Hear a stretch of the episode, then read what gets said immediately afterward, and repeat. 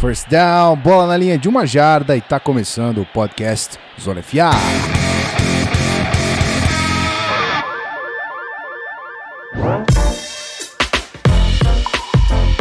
Seja muito bem-vindo, querido ouvinte. Hoje, quinta-feira, estamos gravando esse episódio ao vivo, como você bem já sabe. Mas a gente faz questão de lembrar você que a gente tá ao vivo, sempre gravando os episódios, agora numa dinâmica diferente. A gente não tem mais essa coisa de ficar editando, segurar o programa aí para você não ouvir. Então agora é papum, gravou, soltou, já era. Hoje um pouquinho com antecedência aí, porque a gente tem um convidado especial, né? Então para isso a gente teve que adaptar o nosso cronograma, não é mesmo, senhor Rafael Martins, o homem do cronograma? É mesmo, mas vale a pena porque o importante é ter a torcida representada aqui em todo o season preview que a gente vai fazer até agosto também nessa missão. É, exatamente. Então é isso aí. Então vamos, vamos introduzir é, devidamente o nosso convidado. Hoje representando, já troquei uma ideia prévia com ele aqui na live. Se você não estava na live, perdeu, mas eu vou introduzir ele dire, é, direitinho, né? Fazer aquele, aquele esqueminha. Nosso querido Rafael Leal, que é do outro futebol, que já demos os créditos pro nome, mas hoje está representando o BR Dolphins aqui com a gente. Seja bem-vindo, meu cara. Muito obrigado, obrigado pelo convite. Uma, um prazer, uma honra estar aí com vocês e vamos dissecar aí essa temporada 2018, o que esperar de Miami Dolphins. Vamos ver que, que, até onde pode ir esse time, o que esperar. Sei lá, nem eu sei direito. Vamos ver. Uma das incógnitas dessa temporada, talvez. Exatamente. Esse é o espírito. Esse é o espírito. Estamos aqui para para como disse você, dissecar os times. Estamos fazendo isso já há um tempinho, então espero que você ouvinte esteja gostando. A gente vai subir a trilha, vai voltar aqui para falar dos recadinhos, você já sabe quais são, mas a gente vai reforçar, certo? A gente já volta. Dois palitos, não sai daí não.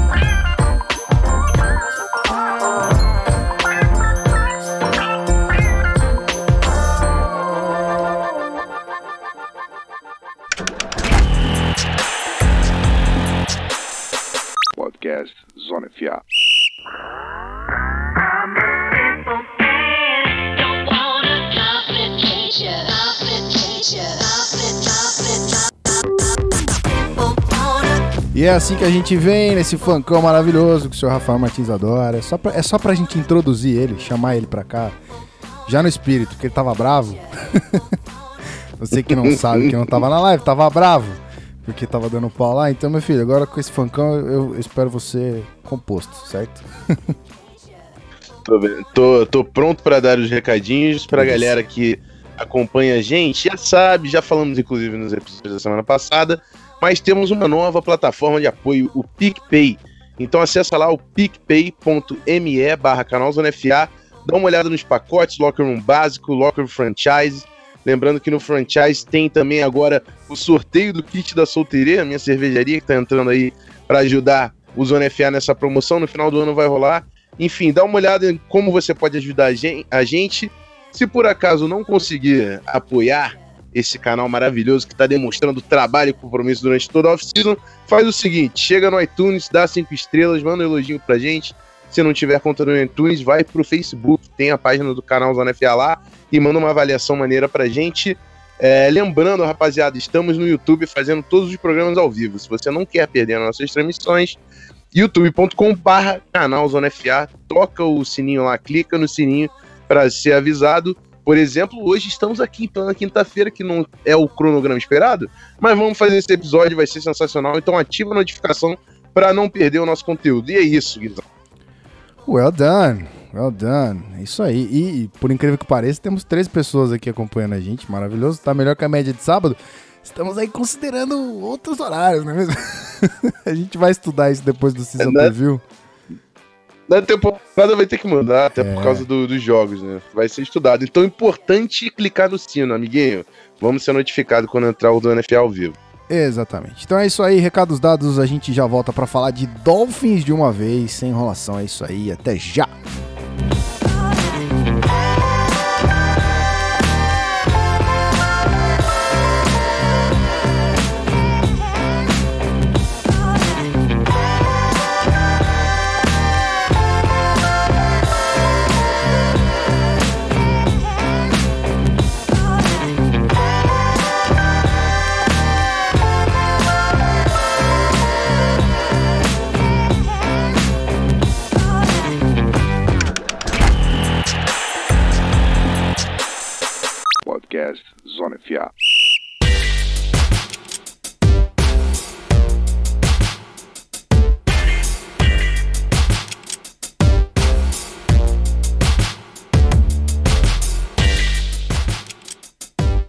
Muito bem, senhoras e senhores, a gente sempre esquece do botãozinho do mudo, mas estamos salvos, estamos safes. Pauta aqui no jeito, vamos falar de Dolphins, que é o que importa. Hoje é o assunto do, da live. Então vamos nessa. Um breve, um breve recap da temporada, rapidinho aqui pra gente liberar o convidado, que é quem manja do assunto de verdade. Campanha 6-10, terceiro na AFC East, Uh, não qualificado para os playoffs, nenhum jogador no All-Pro, mas tivemos uh, dois Pro Bowlers aqui. Um deles já não está mais no Miami Dolphins, né? Foi lá para o Browns. Mas o safety Rashad Jones, Rashad Jones ainda está lá. E o wide receiver Jarvis Lander, que se encaminhou para Cleveland, também é, apontou aqui a. marcou sua presença como Pro Bowler ali, no, como time do. ainda no, como Dolphins, né? Como Miami Dolphins. Rafa, meu querido, eu, eu deixo para você a, a, a, avaliação da temporada passada. Queria saber de ti o que é que você sentiu, como é que foi para você acompanhar essa temporada, e aí? Bom, é importante falar que os Dolphins entraram para a temporada 2017 sem o seu quarterback. Isso é a primeira coisa que deve ser avaliada. Né? Então, Ryan Tannehill, ainda no training camp, sofreu a segunda lesão no seu joelho. Ele havia sofrido a lesão anteriormente, decidiu não operar o joelho, deixou que o joelho se é, restabelecesse de forma natural. Isso até chegou a acontecer, mas aí ele reagravou a lesão. Então, aí sim precisou operar. E aí, Jay Cutler entrou no time. Jay Cutler já estava aposentado, já estava treinando para ser comentarista.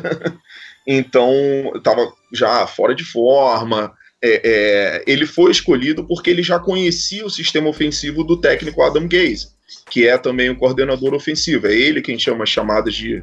É ele quem chama as chamadas, é ótimo. É ele que faz as chamadas de, de ataque da equipe. Então Jay Cutler já estava mais familiarizado com isso. É, mas ele não era o quarterback da equipe. Então a campanha foi 6-10, ok. Mas vale lembrar que até duas rodadas antes de terminar a temporada regular, a equipe ainda brigava por uma vaga nos playoffs da AFC. Muita gente se esquece disso. Quando os Dolphins venceram e venceram de forma acachapante o todo poderoso New England Patriots do Monday Night Football, os Dolphins ainda estavam na briga por uma vaga ah, na, nos playoffs da AFC. Perderam os dois jogos restantes e aí foram eliminados.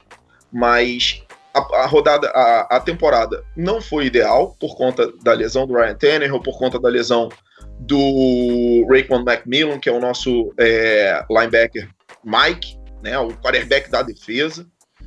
É, Para quem não se lembra, no início da temporada teve o furacão Irma, que tirou o primeiro jogo de Miami contra o Tampa Bay. Com isso, os Dolphins não tiveram uma rodada sequer de bye. Isso também tem que ser levado em consideração. Aí no primeiro jogo dos Dolphins, que foi na segunda rodada contra o Los Angeles Chargers. Olha, eu falei Los Angeles sem pensar, viu? Cara, Já tô me acostumando. Eu ainda Ó, não. É, é, pois é. é, então, nesse jogo, o linebacker Lawrence Timmons desapareceu, sumiu. Quer dizer, é, foi uma temporada de muitos problemas dentro e fora de campo. Então, é, 6-10 é legal? Não, não é legal. Mas levando-se tudo isso em consideração, e o time a duas rodadas de terminar a, a temporada regular ainda brigava por playoffs, olha, foi razoável. Poderia ser pior. Bom, Poderia ser pior, mas é, acho que tá bom do jeito que ficou, né? é, é, eu acho que eu acho que tá bom do jeito que ficou. Eu acho que é, é, talvez se fosse pior, ah, os Dolphins poderiam selecionar no draft um pouco mais acima. Pô, mas vou reclamar do draft desse ano? Não vou. não é, tenho do que reclamar do draft desse ano. Então, assim, é, eu acho que foi do, do, jeito que tinha que ser, entendeu? É, é, essa questão dos Pro Bowlers que você falou aí mais cedo, o Richard Jones ainda tá no time, o Jarvis Landry foi embora, é, uhum. mas eu acho que, tipo, eu, eu, eu sinceramente, eu parei de, de levar o Pro Bowl em consideração.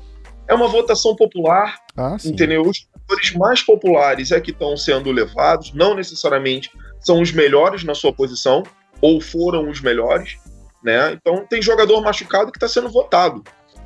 Isso é um negócio surreal, uhum. entendeu? Então eu levo muito em consideração esse negócio de Pro Bowl. Até porque o Andaman Kansu, que foi um dos grandes jogadores do time na temporada, ficou de fora dessa eleição.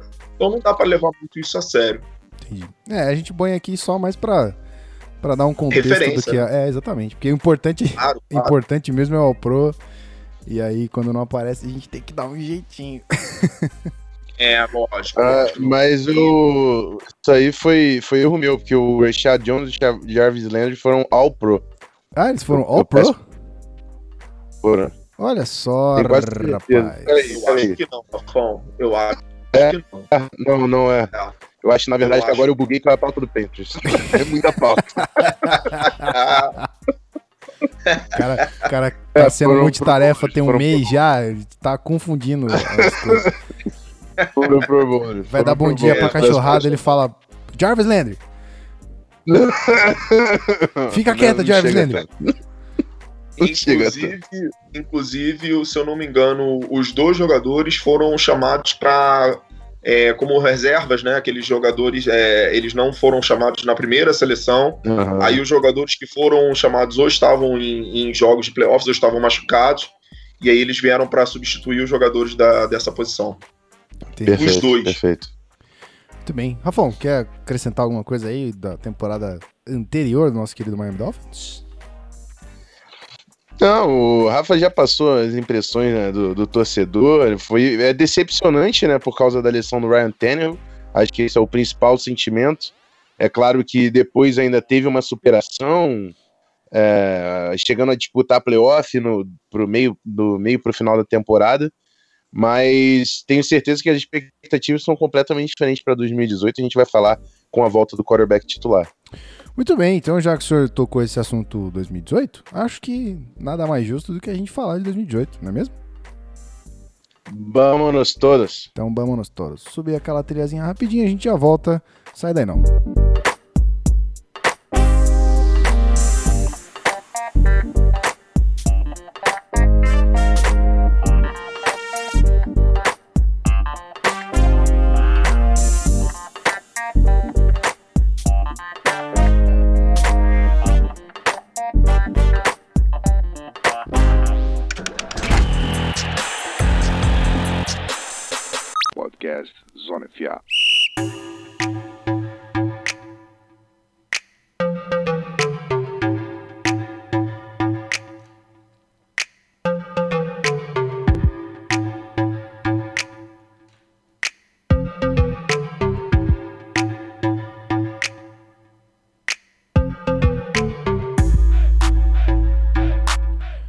Muito bem, muito bem. 2018 na pauta, vamos falar de, de projeções, vamos falar daquilo que interessa, não é mesmo? A gente faz um bloco anterior, a galera já tá acompanhando, já sabe disso, né? A gente faz um bloco anterior que é justamente para dar aquela relembrada, né? A gente traz na memória aqui o que aconteceu, mas o interessante, por isso que a gente mudou inclusive o nome do quadro, né? Não sei se vocês lembram quando vocês começaram a acompanhar as decisões do Season é, Preview, ele era Season Review, né? A gente, aliás, é, a gente fazer um season review. Era para ser sobre a temporada anterior, mas na verdade ficou muito mais interessante fazer da temporada que chega, né, que vai chegar. Então é isso aí. Rafael Martins, eu preciso de você nesse momento para tocar o assunto front office e coaching staff. Você sabe disso. Vamos que vamos, vamos que vamos. É, a coaching staff do Dolphins, ela teve uma manutenção, né? O Adam Gaze continua por lá e tudo mais. A gente vai ver uma mudança em, técnicos de posições, mas principalmente no, na comissão de ataque, onde o Doe Logans entra no lugar do Clyde Christensen. O Logans que já trabalhou com Adam Gaze quando ele estava no Bears. Então, o Bears, a gente sabe, o episódio foi recente, trocou é, grande parte da sua comissão, principalmente na parte ofensiva, e o Dolan Logans, que saiu de Chicago, se uniu ao Adam Gaze depois do bom trabalho que eles fizeram né, no Bears, até por isso que o Gaze conseguiu garantir esse cargo de head coach no Dolphins. Então, estruturou, juntou com, com o seu mentor, digamos assim. E também tem o Eric Studesville, que era, que era do Broncos, é um cara com conhecimento e experiência. Entrou no lugar do Danny Barrett né, para técnico de running back. Teve uma troca também na, na, no técnico de posição de linha ofensiva. O Jeremiah Washburn entra no lugar do David Guglielmo. Miami enfrentou aí problemas de linha ofensiva ultimamente. É, tem o desenvolvimento do Tunsil, que não é o esperado no início da carreira. O Miami tentou ainda, está tentando uma troca nessa comissão. E do lado defensivo, dois técnicos de posição também. O Chris Kokurek, que entra no lugar do Terrell Williams, na posição de linha defensiva e o técnico de def defensive backs, que é o Tony Oden, no lugar do Lou Anarumo, mas em pouca implicação diretamente no, no, esquema defensivo. Acho que a grande mudança a gente vai ver com a entrada do Logans e do Studesville, que são dois técnicos experientes nessa comissão ofensiva. E aí eu já passo a bola pro, pro Rafa, para saber as expectativas dele, que, como ele vê se ele vê com bons olhos essa união do Logan de, de novo com o Gaze, o que, que ele espera dessa nova comissão aí do Dolphins? Eu adorei as mudanças na, na comissão técnica dos Dolphins, é, entendi cada uma delas, o que estava sendo feita. É, a vinda do Dowell Logans, ela, tá, é, ela vem para aliviar um pouco a semana de trabalho do Adam Gaze. É, o Adam Gaze agora vai delegar mais durante a semana de trabalho e durante os jogos é ele que ele vai ter somente a responsabilidade de criar as jogadas ofensivas e fazer as chamadas. Então, ele vai trabalhar mais próximo do Ryan Tannehill e dos outros quarterbacks, que a gente não sabe ainda é, quem serão os reservas, ou o reserva, se for mais um no caso. Mas então, Adam Gaze ele vai ter menos responsabilidade, sendo que dessa responsabilidade que ele tem, é muita coisa, né? Chamar a, a, a, os lances, as chamadas ofensivas já é muita coisa. Mas durante a semana ele passa a bola para o Dowell Games.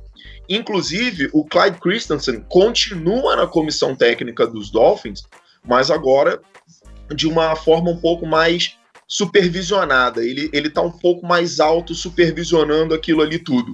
Então, é, é, ele é um homem de muita confiança do Adam Gaze é um técnico de muita, muita experiência. São 15 anos de Indianapolis Colts trabalhando diretamente com Peyton Manning, ainda na época de Manning, lá em Indianapolis. Então é um técnico de muita, muita experiência. Então Adam Gaze fez questão de mantê-lo, de encontrar uma função para ele é, no, no, coaching staff dos Dolphins. E isso eu achei fantástico. A vinda do Eric Studesville ela é excepcional. A gente está falando aí de um treinador que, que teve trabalhou com grandes nomes em, em, em Denver, né? O C.J. Henderson, no Sean Moreno. Então é um técnico de muita experiência que vai trabalhar diretamente com um garoto, o Kenyon Drake, e outro garoto que é o Kelly Molage, que foi escolha de quinta rodada desse ano. E para auxiliá-lo, o quase técnico Frank Gore, né? Ao longo dos seus 35 anos, muita experiência, mais de 10 mil jardas corridas aí na, na NFL durante a sua carreira de Hall da Fama na NFL. Agora também vem para ajudar esse corpo de, de running backs dos Dolphins. E o Jeremiah Washburn, ele vem para resolver o problema da, da linha ofensiva dos Dolphins. O David Guglielmo, que saiu, ele veio para tampar o buraco do Chris Forster, que foi pego no ano passado num vídeo cheirando cocaína que ele enviou para uma prostituta de Las Vegas. Então, quer dizer, a temporada 2017 dos Dolphins foi uma verdadeira zona fora de campo. Com perdão da palavra, não a verdadeira zona. É, com perdão da palavra do canal, né? Canal Zona FA, mas pelo amor de Deus. Eu não tinha feito essa associação, mas Vocês okay. não tinham ligado. Ok. Abacalhei logo. mas, enfim, é. É, isso, isso aconteceu. E, e, inclusive, o vídeo foi feito dentro de uma sala no centro de treinamento do Miami Dolphins em Dave, na Flórida. Então, é, pelo amor de Deus, né? Ele foi demitido na, na mesma hora, ele foi demitido, mas os Dolphins é, se prontificaram a pagar a reabilitação dele. Ele foi, procurou um, um centro de reabilitação. É, parece que já está trabalhando num, num, colégio, né, num high school, como técnico, enfim, graças a Deus a vida dele está resolvida. Mas isso foi mais um problema na temporada 2017 do Miami Dolphins. E aí, para tampar aquele buraco no, no, meio da temporada, veio o David Guglielmo, que, coitado, foi um tapa-buraco, fez o possível, mas, enfim, não era o nome ideal. E o Jeremiah Washburn já vem também com muita experiência, veio aí de bons trabalhos no Detroit Lions, né, o Detroit Lions vem fazendo bons drafts em termos de linha ofensiva e vem tendo uma, uma linha ofensiva minimamente razoável aí ao longo dos anos é, em que o técnico era o Jeremiah Washburn. Então é, eu fico animado com, com, com essa parte é, do coaching staff dos Dolphins. Na defesa, não vejo muita mudança. Talvez o Chris Corcoran ele venha. Eu nunca gostei do trabalho do Terrell Williams é, como técnico de linha defensiva, nunca me agradou muito mas o, o Chris Corcoran ele também veio também do Detroit Lions, já conhece alguns jogadores dos Dolphins que, que, que estão por lá, né? O Akin Spence, então é um deles. Então, é, é ok. É, eu gosto mais do, do, da renovação que foi feita no ataque, mais do que foi feita na defesa. Muito bem, rapaz. Olha, pergunta.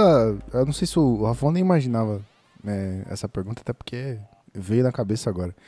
Em 2016, quando a gente começou esse podcast, eu lembro muito bem dele do PP falando do, da chegada do Adam Gaze lá.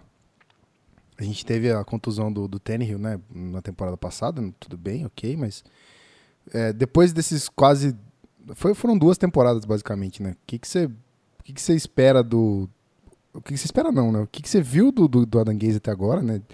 Teve um resultado 16 16 até agora, né? Foi bem equilibrado de vitórias e derrotas aí. 17 se contar post-season de, de pós-temporada, pós-temporada não, os playoffs ali de da, não sei se foi de 2016, não lembro. É, 16, isso. 16. Então, 16 17, tá basicamente equilibrado ali em vitória e derrota. Que, que você considera do Adanguese até agora e o que, que você espera dele para essa próxima temporada, assim? Com as peças novas que, que vão chegar e a gente vai falar pra frente aí. Bom, vamos lá. É, são duas temporadas bem distintas, né? Primeiro porque em 2016, durante a maior parte da temporada, o Miami Dolphins conseguiu jogar com seu quarterback titular. Inclusive, Adam Gaze foi ele, ele aceitou o convite para ser técnico dos Dolphins porque ele gostaria de trabalhar com Ryan Tannehill. Ele tinha outras propostas, mas segundo entrevistas do próprio técnico, é um dos fatores que o levou a Miami foi poder trabalhar com Ryan Tannehill. Ele acredita que é um quarterback que tem potencial, que tem é, espaço para evoluir. Então, Ryan Tannehill, nesse primeiro ano, mostrou evolução, pelo menos enquanto estava saudável. Então, é, ele foi um dos fatores ao lado do Jay Ajay, evidentemente, o fenômeno Jay Ajay naquele momento da temporada é, é correu para três jogos a mais de 200 jardas corridas. Então, é, é, os Dolphins estavam com um bom time naquele ano, e aí as lesões no final da temporada foram é, se acumulando. Os, os, Dolphins chegaram com um time todo retalhado no Heinz para enfrentar um, time fortíssimo que é o Pittsburgh Steelers. Não, os Dolphins não foram, não conseguiram fazer o menor esforço, não tinha força para bater os Steelers, ainda mais jogando no Heinz eu na, na segunda temporada é, é, o que eu falei no, no review da temporada passada. É, um time sem o seu quarterback principal e aí trazendo um quarterback que já estava aposentado, o time sem o seu quarterback da defesa, que era o Raekwon McMillan, que é o nosso Mike, um jogador importantíssimo para a defesa, mesmo sendo calouro, é um jogador que pelo menos nos treinamentos desse ano enquanto treinava no ano passado, é um jogador de muita liderança, um jogador que chega na cara do. chegava na cara do Andama Kansu e peitava ele, tá? Era um cara que, tipo, ó, tá errado, faz assim porque assim tem que ser feito. Não Andama Kansu. Então, o moleque tem esse espírito de liderança, é o que se espera de um jogador da posição. Então, muitos problemas, como eu já falei aqui, eu acho que essa avaliação ficou um pouco quebrada do trabalho do Adam Gaze é, ele tem chamadas muito boas, ele tem chamadas muito ruins. Ele erra como qualquer outro, ainda mais para um técnico que está começando agora. Essa é a primeira é, jornada de Adam Gaze como head coach. Então ele fez tra bons trabalhos como coordenador ofensivo, mas como head coach é um head coach de primeira viagem. Então vai errar e vai acertar, como tem errado, como tem acertado eu acho que essa avaliação fica um pouco deficiente por conta da temporada passada, que foi uma avacalhação total. Muito bem.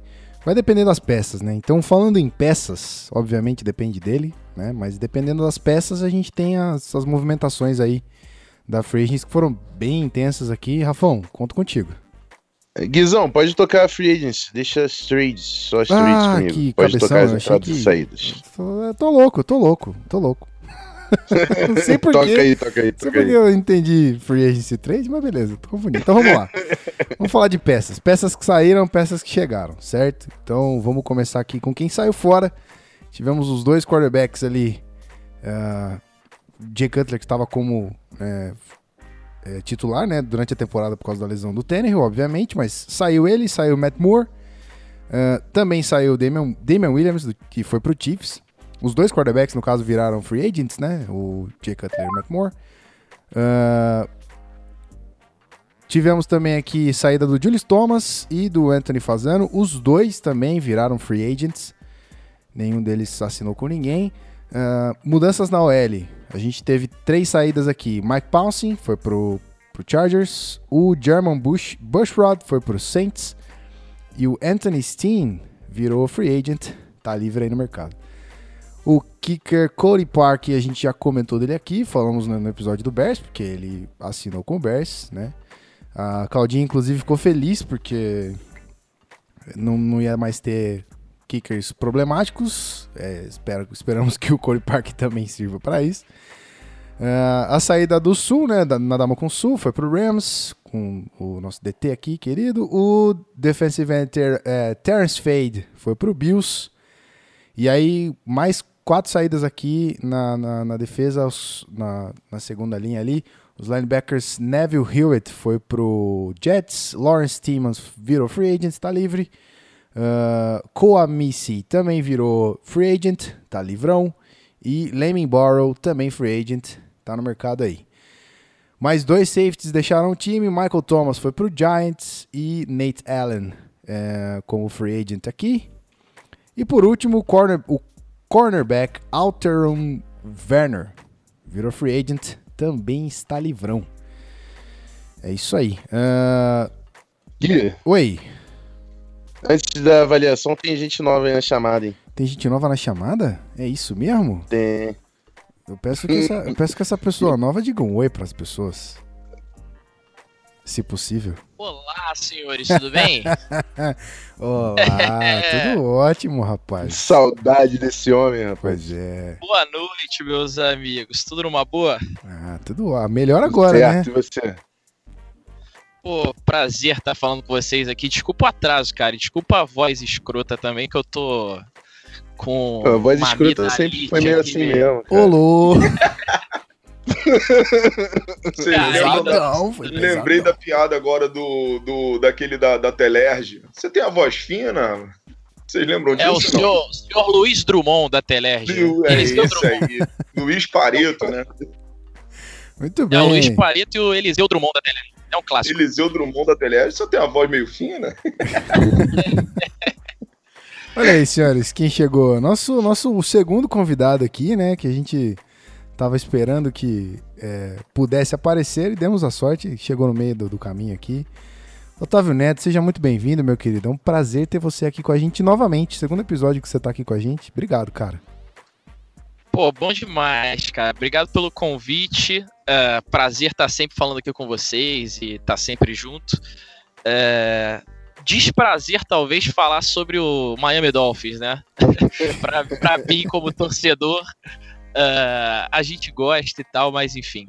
A franquia então... não tá lá de, de vento em popa, né? Peço desculpa pelo atraso aí, eu tava, tava gravando as paradas aqui na TV, vocês sabem como é que é. Sim. Só consegui subir agora pra redação aqui e ainda vou ter muita madrugada de trabalho aqui com a Games, mas, pô, prazerzaço, obrigado por terem me aguardado aí. Vamos falar sobre o Dolphins aí na medida do possível. Tamo junto. Então, pra, pra te liberar da parte ruim, na verdade eu já te liberei, eu não vou nem. Eu não vou nem. A ah, é? parte ruim ficou comigo, é, né? ficou só pro Rafa. O Rafa tomou essa bomba aí, matou no peito e mandou embora. É, a gente tava falando da Free Agents, né? Da, da movimenta das movimentações todas, das, das, das saídas e entradas da Free Agents. Vou comentar as entradas aqui e já vou passar a bola para ti. E aí certo. falamos de quem é interessante. Uh, não sei se você pegou hum. todas as saídas, mas temos aqui vários nomes que foram embora. E se você conseguir olhar a pauta lá, você pode comentar pra gente quem é que vai fazer falta para você nessa saída e depois o Rafa também completa. Beleza. Quer que eu fale de novo aqui pra você? Ah, não, eu posso falar, eu posso falar. Então manda bala. Cara, das saídas, velho, Jay Cutler faz uma falta incrível, brincadeira. Cara, é. Se for só pra jogar que... contra os Patriots, faz, né? é, é verdade. Cara, uh, enfim, eu acho, acho, que assim, acho que a gente. O Dolphins pegou uns caras veteranos aí, né? E, assim, principalmente Frank Gore. Eu tô falando mais da entrada agora, eu devia estar falando de saída, né? Pegou a Mendola e tal. Kevin Escobar, são caras que, que já são mais mais cascudos das antigas, né? Acho que o torcedor do Dolphins esperava muito um, um rebuild assim do time, mas pelas saídas de contratos grandes, né, do time, caso do, do Sul, caso do Landry, uh, até do Jay Ajay no ano passado e tal, a galera já estava esperando uma, uma, uma atitude mais audaciosa pelo que eu imagino, uh, da, da diretoria, assim, entendeu? E o que não, no meu ver, não vai acontecer nessa temporada. Acho que o Dolphins vai entrar como uma grande incógnita, assim. Acho que o Rafa, que sabe muito mais do que eu, acompanha muito mais de perto, acho que até para ele a, a temporada do time vai se desenhando como uma grande incógnita mas eu acho que, de certa forma, é o certo a se fazer, assim, é, é não tancar agora, não, não gastar muito dinheiro agora, a gente já viu o Miami fazendo isso antes, sem, sem ter muito sucesso, é, e eu que sou um cara que, por exemplo, na NBA torço pro Boston Celtics, a gente vê o rebuild que o Boston fez é, de uma maneira incrível em pouco tempo, né? Não acho que o, que o nosso general manager seja o Danny Ainge da NFL, mas eu acho que, é, que, que o Dolphins pode estar indo agora num caminho certo. Assim, a, a, a chegada do Osweiler, por exemplo, é uma chegada para para quem não confia de que o Ryan Tannehill tá 100% e talvez essa Alô. Opa, voltou a trilha? Voltou, voltou o menino Gui. Voltei eu, né? Caralho. Tá vivo, pai? Machucado, matou vivo. Brincadeira, né, velho? Alô, o joelho aí. Puta merda. Cara, morri, mas passo bem. É, morri, mas passo bem. Desculpa aí, gente. Caí, a live tá, tá ok de novo. Eu espero que esteja todo mundo aqui. tá, tá Você foi até onde, Otávio, só pra eu saber. Cara, então, eu acho que eu tava falando de, de Ryan Tannehill, talvez, né?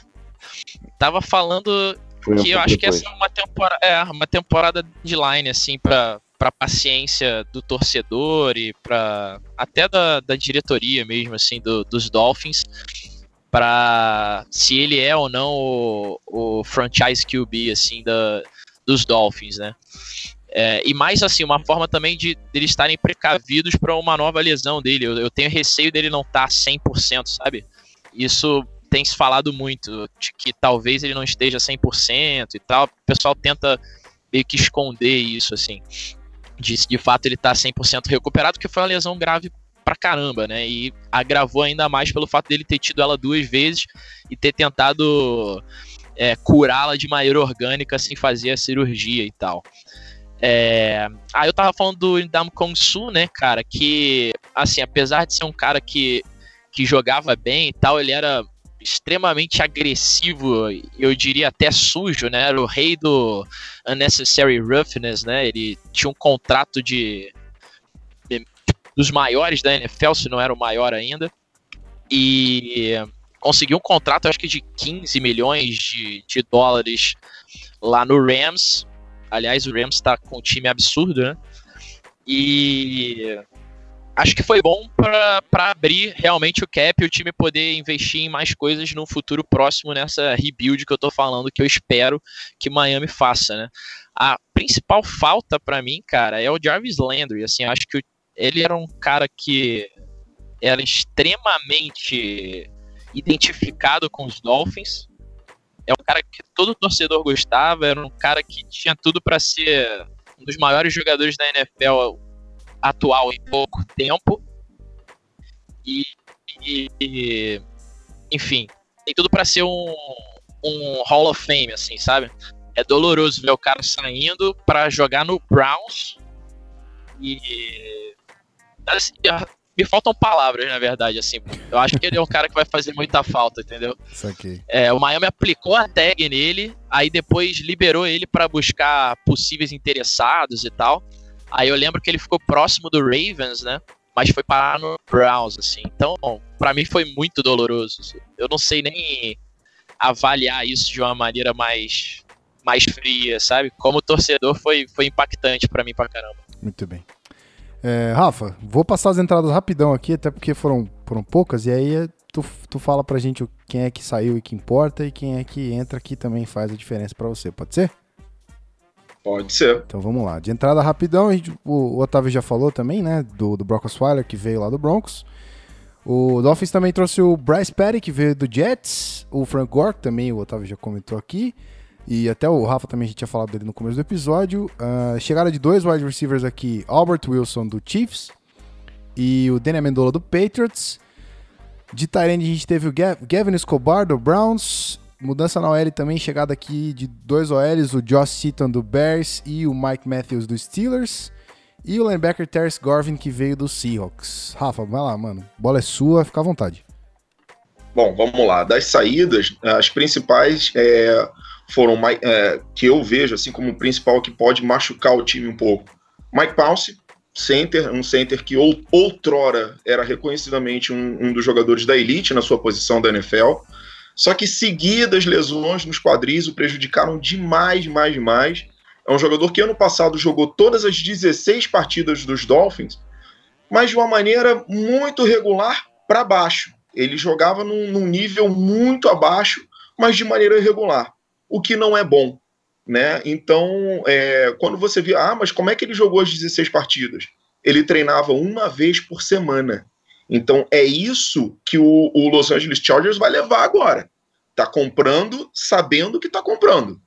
Então é um jogador que treina somente uma vez por semana para poder jogar todo domingo. Será que vale a pena? Mas é um grande jogador quando saudável. Se ele vai ficar saudável de novo, não sabemos. O Corey Park também era um jogador, era um kicker. Ah, Rafael, você vai falar de um kicker? Vou. Porque depois de muitos e muitos anos, os Dolphins conseguiram estabilidade na posição. Então é, é, é, um bom jogador e agora os Dolphins estão arriscando em dois calouros. O Jason Sanders tem uma perna muito forte, mas não tem muita precisão no chute. Vamos ver se o, o Darren Reese, que é o treinador é, de special teams do time, consegue dar um jeito nisso. A maior perda do time de free agents, para mim, sem dúvida alguma, é o Adamo Kansu. É, porque simplesmente não tem reposição.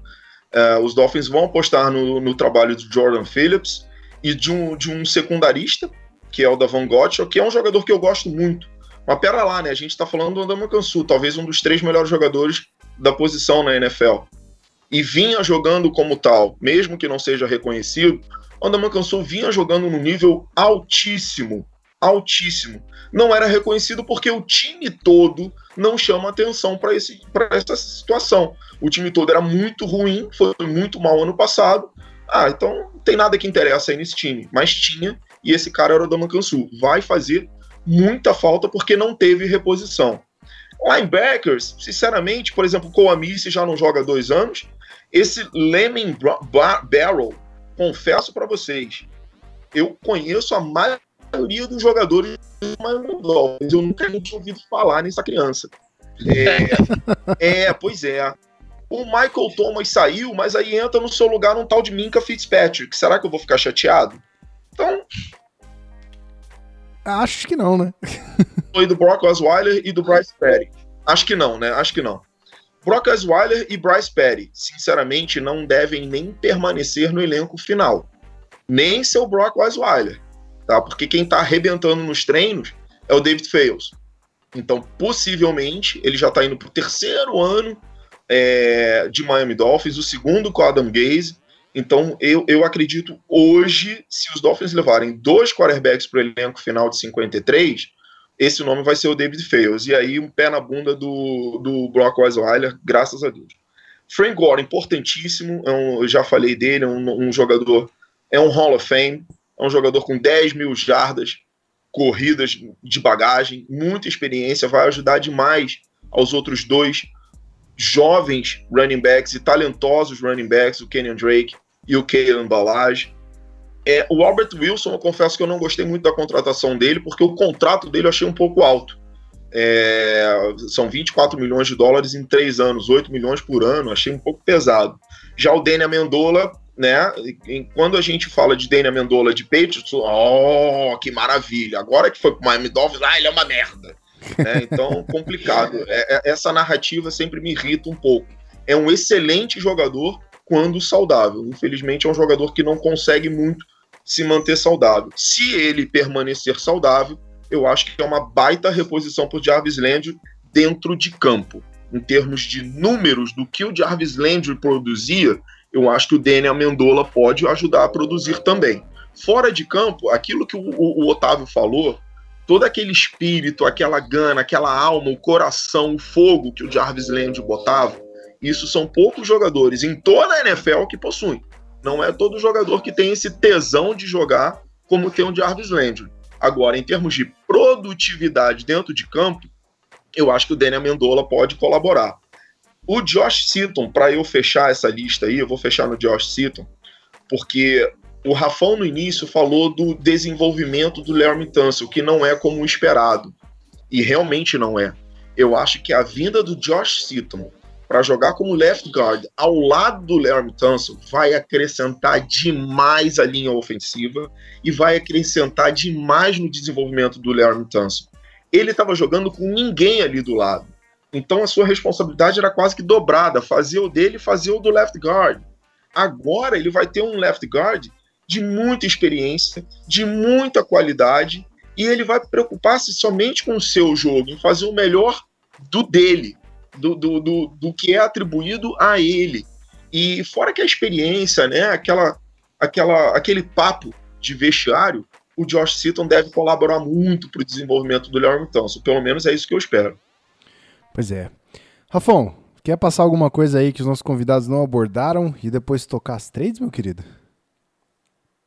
Eu vou, eu vou tocar as trades e eu faço o meu comentário depois disso. Okay. Eu só queria jogar uma, uma hypezinha, já que o, o Rafa já puxou sobre Josh Seaton. Eu acho que é verídico isso, que ele realmente vai fazer muito bem pro Tâncio. Inclusive, cito como exemplo o Charles Lino do Bears. O left tackle do Bears teve uma das melhores temporadas dele no ano passado, quando estava jogando do lado do Seaton. Então vamos ficar de olho nesse. E o menino Tâncio é bom, viu? O menino Tâncio é muito bom.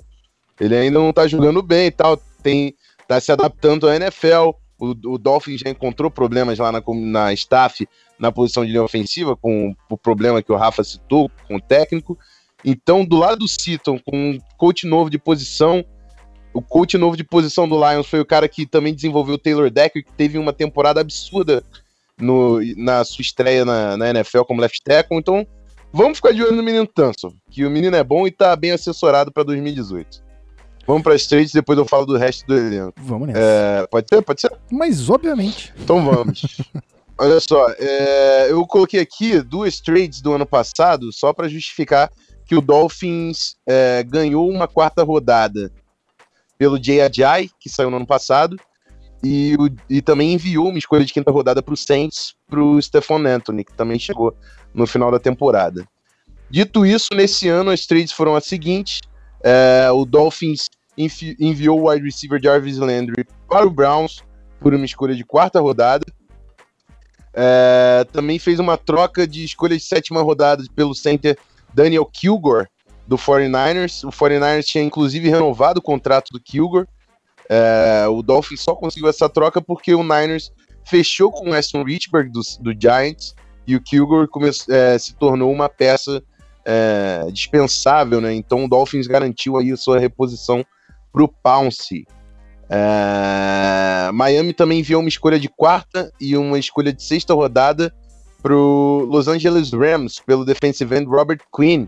Já foi ao Pro, já foi destaque aí na liga, né? Tem, não teve temporadas tão boas, mas pode ter um recomeço em Miami, ao, do, do lado contrário de Cameron Wake, que sempre ajuda. E o Dolphins também enviou uma escolha condicional de sétima rodada para o Lions pelo defensive tackle Akin Spence, que também vem da sua melhor temporada na carreira. Então, alguns nomes interessantes aqui chegando por trades. É claro que tem a, a saída do Jarvis Landry, que talvez seja o jogador que tinha maior identificação com a torcida, né? Mas alguns nomes interessantes chegando e aí eu passo a bola para o Rafa. Muito bem. Bom, lá, vamos lá. É, do Landry, tanto o Otávio como eu já falamos, mas eu acho que machuca mais fora de campo do que dentro de campo. Né? Então você deixa de vender camisa do cara, você deixa de fazer um novo ídolo. Né? É, era o que a gente tinha mais próximo de um ídolo ao lado do Cameron Wake. Né? A garotada vai para o estádio para ver o Jarvis Landry, então é um jogador que nós draftamos, então a identificação é maior ainda do que quando você contrata um jogador via free agents. Enfim, machuca, eu acho que mais fora de campo dentro, do que dentro de campo. Uh, agora, eu queria destacar a vinda do Robert Quinn, o Robert Quinn é um jogador de, de apenas 27 anos, é um jogador novo ainda. É, teve algumas lesões no Rams e tal, mas eu acho que ele caiu de produção quando ele parou, ele passou a jogar fora de sua posição original. Ele é um defensive end daqueles clássicos, a mão na terra e caçando o quarterback. Esquece o resto. Ele é esse tipo de, de defensive end. E é esse tipo de defensive end que o Miami Dolphins quer, como é o Cameron Wake. Uh, ele no Rams ele estava jogando como outside linebacker numa formação 3-4. E, e, mesmo assim ele conseguiu 8 sacks e meio, jogando fora de posição. Então, vem treinando, gente, vocês não têm noção do que esse homem está treinando. Ele está voando baixo, tá todo mundo sem entender nada, tipo, como é que o Rams liberou um cara desse nível? Então, vem treinando muito bem. Eu vou fazer só uma ressalva. É claro que são as OTAs, né, as Organized Team Activities, e os times estão treinando ainda sem pets. Quando a, a, OL está treinando sem pets, fica mais difícil para a OL treinar. Né? Os contatos diminuem, tal, não é a mesma intensidade. Mas mesmo assim, o Robert Quinn vem voando baixo nos treinamentos. É, e sobre o Akin Spence, eu gosto muito desse jogador, um jogador que faz aquele feijão com arroz bem interessante. Teve uma boa temporada com o Detroit Lions, não fez nada de mais, mas também não fez nada de menos. Então, é, é talvez estabilidade para uma linha, para um, um, um corpo de defensive tackles muito jovem, talvez seja importante um jogador mais experiente aí para ajudar. Muito bem. Otávio, ainda tem mais alguém para comentar aí dessas trades? Cara, é bastante sobre o que o Rafa falou aí. O, o que dá para assinalar melhor é o, é o Robert Quinn mesmo. Eu acho que ele é um, um cara jovem ainda. O Rafa até falou sobre isso, tem 27, 28 anos, eu acho. É, e ele é extremamente recuperável, né? Eu também acho que ele estava jogando fora de posição. Acho que em Miami é, a nossa linha vai ficar muito forte com ele. Ele é um cara que caça mesmo o quarterback, e a gente sabe que Miami tem um bom potencial para fazer isso, é uma das unidades mais fortes do time. Eu acho que a secundária na defesa é, é, é bem forte ainda, né? Tem é, o Richard Jones, tem o TJ McDonald também, que a gente não, não mencionou, mas é um, é um, cara que eu gosto dele. Tem a chegada do Fitzpatrick e tal, que é um cara que está impressionando bastante aí no, no, nos training camps, no workout e tal. O Steph tá bem impressionado com isso, a forma como ele treina. Então, assim, a defesa de Miami chega muito forte para essa temporada. E eu acho que o Robert Quinn é, é, o, é o, principal nome de, dessas trades que, que chegaram, assim, né? O Kilgore é, é uma incógnita para mim. É, eu lembro dele razoavelmente no 49ers. É, eu lembro que teve um vídeo de um calouro falando dele, chamando ele de, de legend.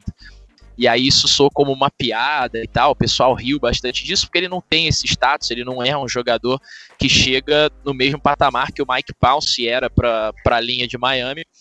Mas é um pouco do que o Rafa tava falando, cara. O Mike Pounce treinava uma vez por semana para poder jogar no final de semana, para poder jogar no domingo. E apesar dele ter feito todos os jogos na temporada passada, praticamente todos os jogos, ou todos os jogos, eu não me recordo exatamente, ele todos. é um cara que. Todos, né? Então, é isso mesmo. Ele é um cara que não tava 100% assim. É, e apesar de do torcedor gostar muito dele, e o Guilherme Beltrão tá aqui perto de mim e tá, tá dizendo que é o center dele, tá é, gesticulando da vida. Ah, Beltrão. Eu espero, eu espero, que ele não jogue absolutamente nada nessa temporada. Uhum. É, e que o Kilgore seja um mito, entendeu? Mas enfim, eu conheço um pouco do, do eu conheço um pouco do Kilgore para opinar, mas assim, é um cara pra gente ficar de olho porque ele vai substituir um dos caras mais importantes do time nas últimas temporadas, que foi o Mike Pounce. Muito bem. Então, já que a gente tá falando de expectativas, vamos falar do draft, né? Vamos listar aqui a, as chegadas de draft. Porque pelo jeito, o, o Rafa no começo do programa ficou feliz, né, com essa classe. Um bate e volta rapidão aqui, tá todo mundo feliz com, com a classe do, do, do de draft desse ano? Bom, ninguém falou, vou eu. É, foi um bate e volta rapidão que ninguém quis devolver para mim, mas o que... Ninguém quis pegar. Eu, eu gostei, eu gostei. Poderia ser melhor, mas eu gostei. E como eu venho gostando dos drafts dos Dolphins desde 2014 para cá. Uhum. Muito bem, então vou listar aqui rapidão e aí a gente comenta nome a nome. Aliás, nome a nome não, né? Se vocês acharem interessante, vocês comentem nome a nome, senão só os destaques. É, primeiro round, escolha 11, Minka Fitzpatrick, free safety de Alabama. Se é o Beltrão. Se quiser ouvindo... parar aí, já tá bom, né?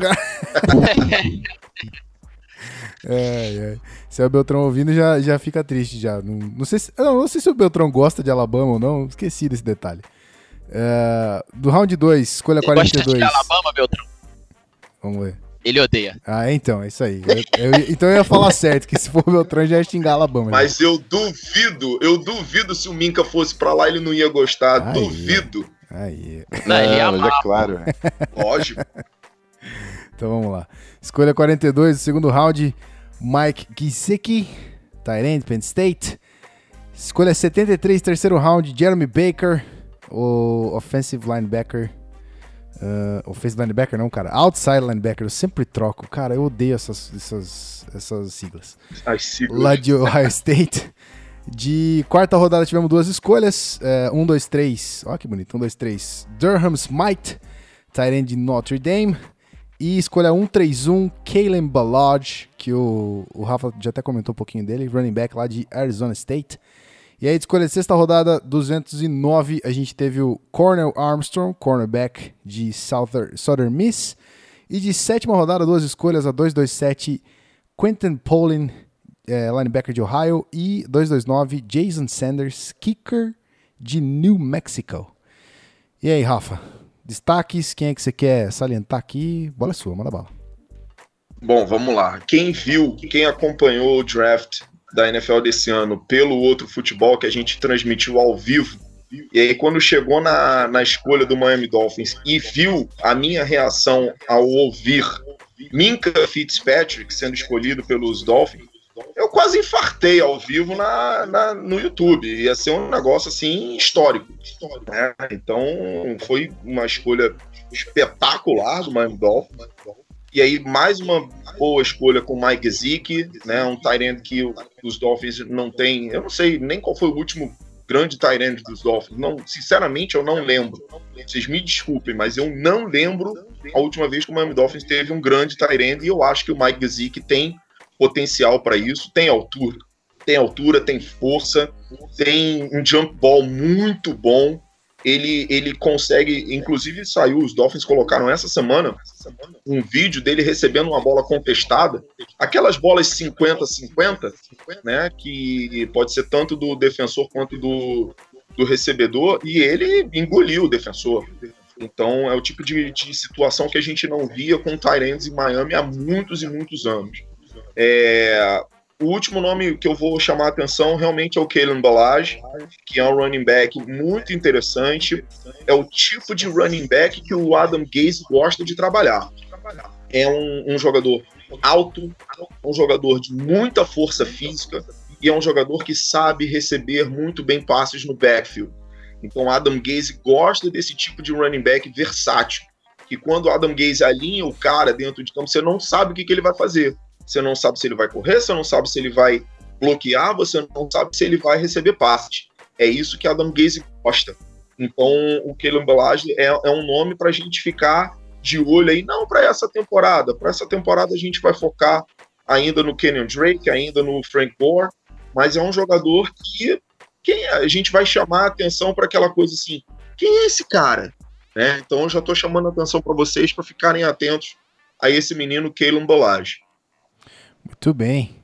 É, Otávio, aí a bola é sua, meu querido. Se quiser destacar alguém, falar de um nome específico, fica à vontade. Cara, para mim é, é a primeira escolha, a décima primeira escolha, na verdade, o Minka Fitzpatrick mesmo. É, eu acho que assim, Miami dificilmente que eu me lembre, Miami chega numa num draft com alguma estratégia. Miami chega no, no draft meio perdido, assim. Eu sempre tenho essa, essa sensação, assim, sem um plano pro draft, sabe?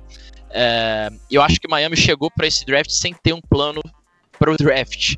É, mas fez a melhor escolha possível que existia no board ali na 11 escolha, que era o Minka Fitzpatrick, cara. Contest, é, tipo, incontestavelmente, ele era o melhor prospecto que tinha ali para 11 escolha.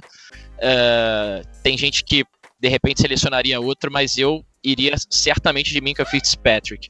É, e acho que foi um acerto gigante assim do Dolphins pegar esse cara. Falei um pouco aqui sobre o como ele está impressionando já no, nos treinos e tal. Isso é, é muito valoroso para o torcedor de Miami, né? Pensar que, um, que o cara chegou e já está mostrando serviço nos workouts e tal. É, e acho é isso, cara. Não, não, não tem muito que fugir dele, assim. Acho que a, o Miami tem a secundária forte. Se você levar em consideração que o Jones tem aí mais uns dois ou três anos de alto nível, ou pelo menos de um bom nível, e bate na madeira para que ele não receba nenhuma lesão nas próximas temporadas, eu acho que ele vai ensinar bastante pro, pro novo companheiro dele, que é o Minka aí. Acho que ele vai aprender muito. Ele tem um, cara de, de grande nível para jogar junto. E é o que eu desejo, assim. Para mim foi uma baita escolha. É... De repente, Miami podia selecionar um, um, um outro linebacker para o setor e tal. Tinham outros disponíveis no board, mas é... acho que o, o, o Minka Fitzpatrick assim foi a melhor escolha possível para Miami. E eu fiquei muito feliz com isso. Acho que todos os torcedores ficaram muito felizes com isso também. Muito bem, rapaz, olha aí. Então, é... Rafão, a gente precisa de uma opinião da casa. A gente já teve os dois, dois convidados opinando, então a gente precisa da opinião da casa aí sobre a classe de draft desse ano do Miami Dolphins. Manda bala. Bom, é, a gente estava falando da necessidade do, do Miami, né? De, de jogadores que, que têm é, o aspecto de liderança, é, um, um jogador que cria identificação com a torcida. E eu acho que o grande acerto do, do, do, Dolphins é trazer um cara igual o Minka Fitzpatrick. É, apesar do, do Beltrão odiar é, Alabama e ter, ter se manifestado aí, Alabama tem um dos programas mais vitoriosos, se não o mais vitorioso da história do college football. E o, o Coach Saban lá é o maior também da história do college. É um absurdo que esse cara faz lá em Alabama. E um cara desse tamanho tem poucos amigos lá em Alabama. E o Minka Fitzpatrick é um cara que a, a galera do time falava que ele era o filho do Saban. Porque ele sabia tudo do playbook, ele organizava a galera em campo, ele corria atrás, era estudioso. Então, é o jogador exemplar de Alabama, que é um dos programas mais vitoriosos da história, se não o mais vitorioso, como eu disse. Então, assim, o Dolphins conseguiu um cara que tem tudo para se tornar um medalhão. É, mas ninguém joga futebol americano sozinho. Então vai depender, é claro, da staff do Dolphins desenvolver esse jogador, que o jogo da NFL é diferente da NCAA, e é claro, do elenco em torno dele, né? mas a escolha foi acertadíssima. Acho que é um cara que tem tudo para se tornar uma, uma das grandes figuras do Dolphins no futuro. O Mike Gissick, que a gente, a gente falou, eu até puxei aqui que o, o Zona FA colocou no, na época do Combine. Não sei se o Gui lembra, mas ele deve lembrar, porque ele fez a arte. Ô, se lembra. Que o cara bateu, um, bateu uns números absurdos, né? Ele teve. É, ele é mais alto que o Calvin Johnson. Ele teve mais repetições de supino do que o Donald Penn, que é o left tackle do Raiders. Ele teve um 40 dash mais rápido que o Antonio Brown, wide receiver do Steelers. E um, um salto vertical mais, mais alto que o do Julio Jones, wide receiver do Falcons. Então, tipo, Isso o é cara bizarro. tem todas. Ele tem todas as armas é, físicas que você precisa de um jogador. E o Rafa comentou que o Dolphins não tinha um jogador de impacto na posição há algum tempo.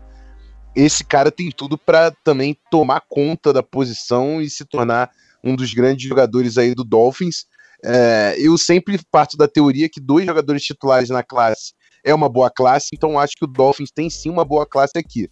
A partir do, do, das outras rodadas, né, o Jaron Baker é um cara que pode sim conseguir espaço, é um jogador rápido que consegue jogar em cobertura, que a NFL cada vez mais exige de linebackers. O Balage, que o Rafa comentou, também é um cara que pode funcionar como change of pace. Acho até que ele é um pouco parecido com o que era o Kenyon Drake, o Kenyon Drake está avançando no jogo dele. Mas chegando na NFL, vejo bastante semelhança do Balast com o Kenyon Drake, que concordo, foi concordo, o running sim. back, o, running back titular do Dolphins no ano passado, né?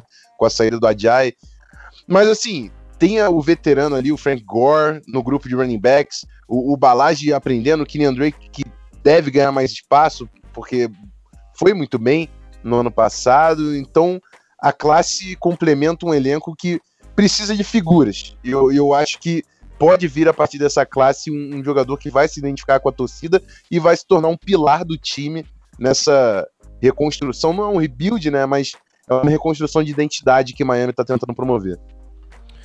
Isso aí, rapaz. Então, draft é, explanado com sucesso aqui. Fizemos nosso papel também da casa de fazer um review e agora a gente vai com a bola 100% lançada para os convidados, porque a gente vai falar do que eles esperam da próxima temporada, agora como. Não só como torcedores, né? Obviamente. É, gente, vamos lá. É, começo com o Rafa, depois eu mando pro, pro Otávio. Rafa, meta pro Dolphins esse ano. Não necessariamente resultado, mas aí é contigo. Meta e uma justificativa aí. Por que dessa meta? O que, que você espera do Dolphins? Vai lá. Bom, vamos lá. É, Ano passado o time fechou com seis vitórias e dez derrotas. É, eu não consigo ver o time desse ano inferior ao time do ano passado. Eu acho que as peças que entraram é, contribuem muito mais do que contribuíram as peças que saíram. Então, o simples fato de Ryan Tannehill voltar à equipe de forma saudável, o simples fato de Raekwon McMillan voltar ao time saudável, é, você ter no time um jogador novo como esse Minka Fitzpatrick, você ter um, um novo corpo de, de coaching staff melhor, mais, mais experiente, jogadores mais experientes e com senso de, de liderança e que saibam como vencer na NFL, como Frank Gore e Daniel Mendola. Então eu acho que os Dolphins tiveram uma off-season muito boa.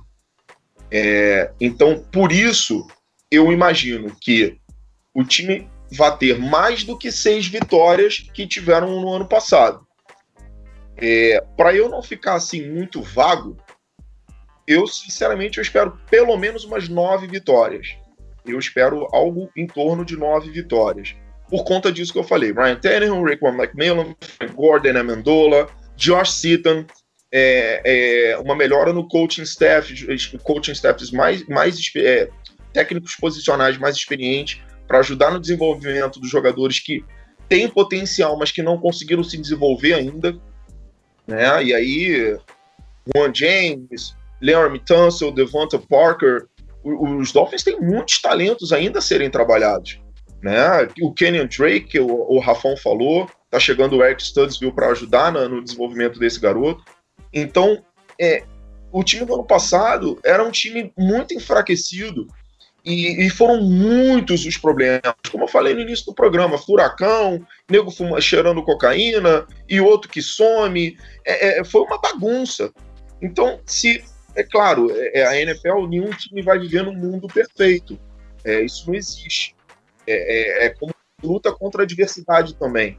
Né? Então, teve um time de um amigo meu aí que perdeu o quarterback, perdeu o running back e se virou com outro running back né? E aí quase vai parar no Super Bowl jogando dentro de casa. Pois é. Foi mal, Rafão.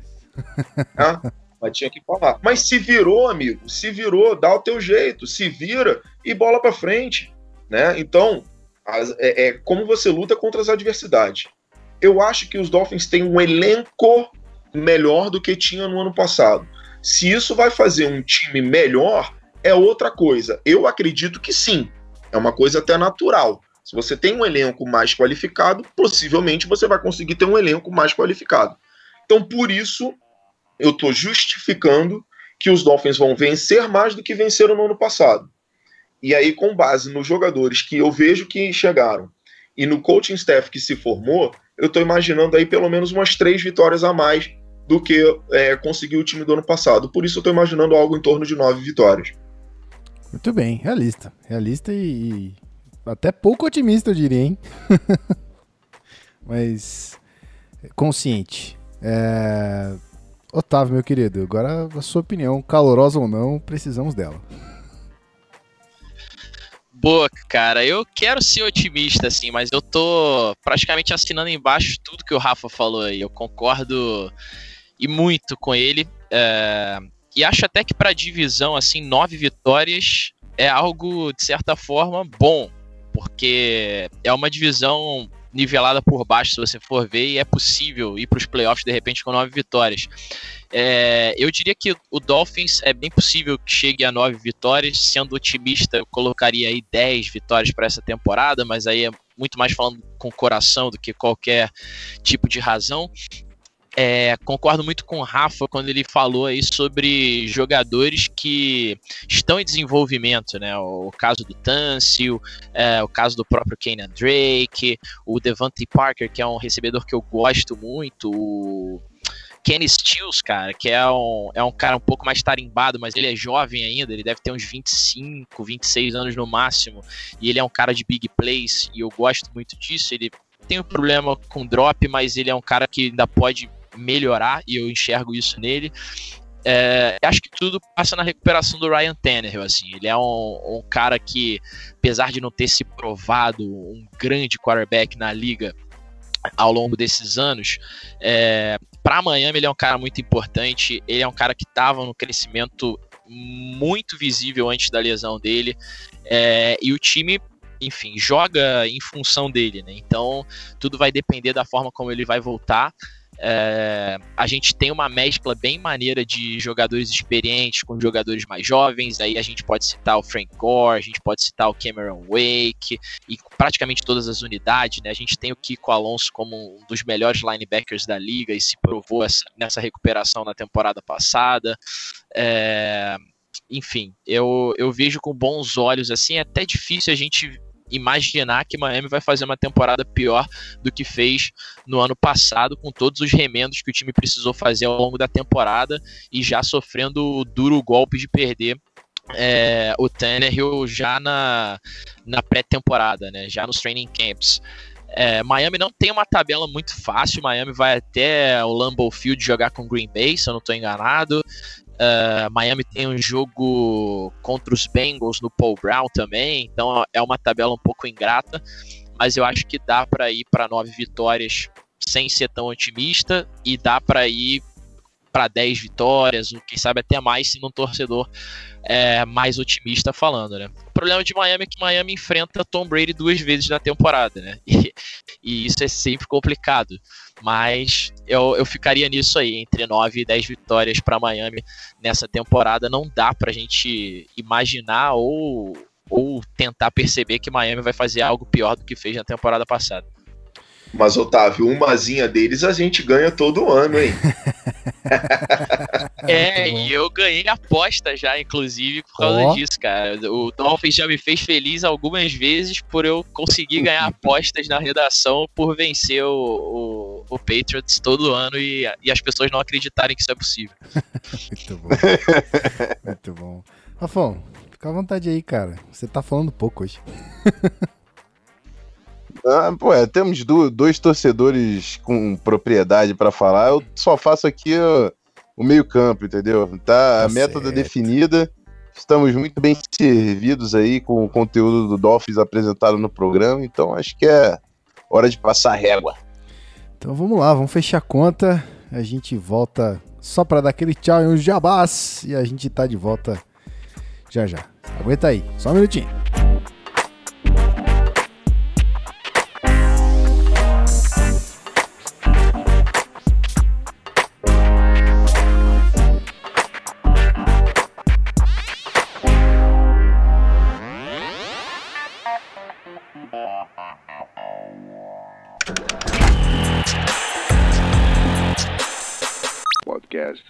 FA.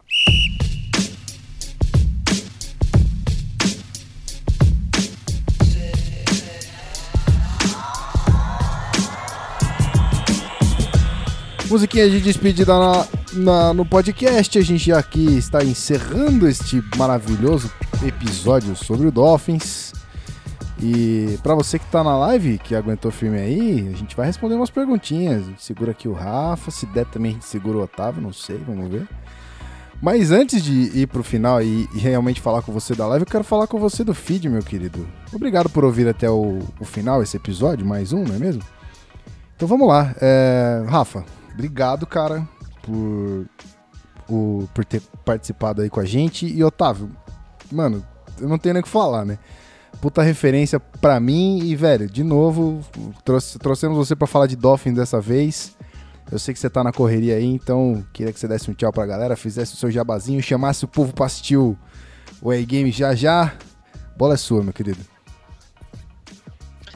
Cara, imagina, velho. Eu que agradeço e muito aí o convite. É, infelizmente a agenda é muito louca mesmo. Hoje foi um dia tenso aqui de trabalho pra caramba, gravação e tal. E, e, um dia que eu também não tô muito legal da, da garganta, mas fiz questão de estar tá aqui presente. Peço desculpa aí por ter atrasado um pouquinho, mas faz parte. E podem me convidar sempre, cara. Para mim é sempre um prazer. É, apesar de estar tá desligado profissionalmente da NFL, eu continuo sendo um fã bastante assíduo, acompanhando, assistindo, torcendo sempre na medida do possível.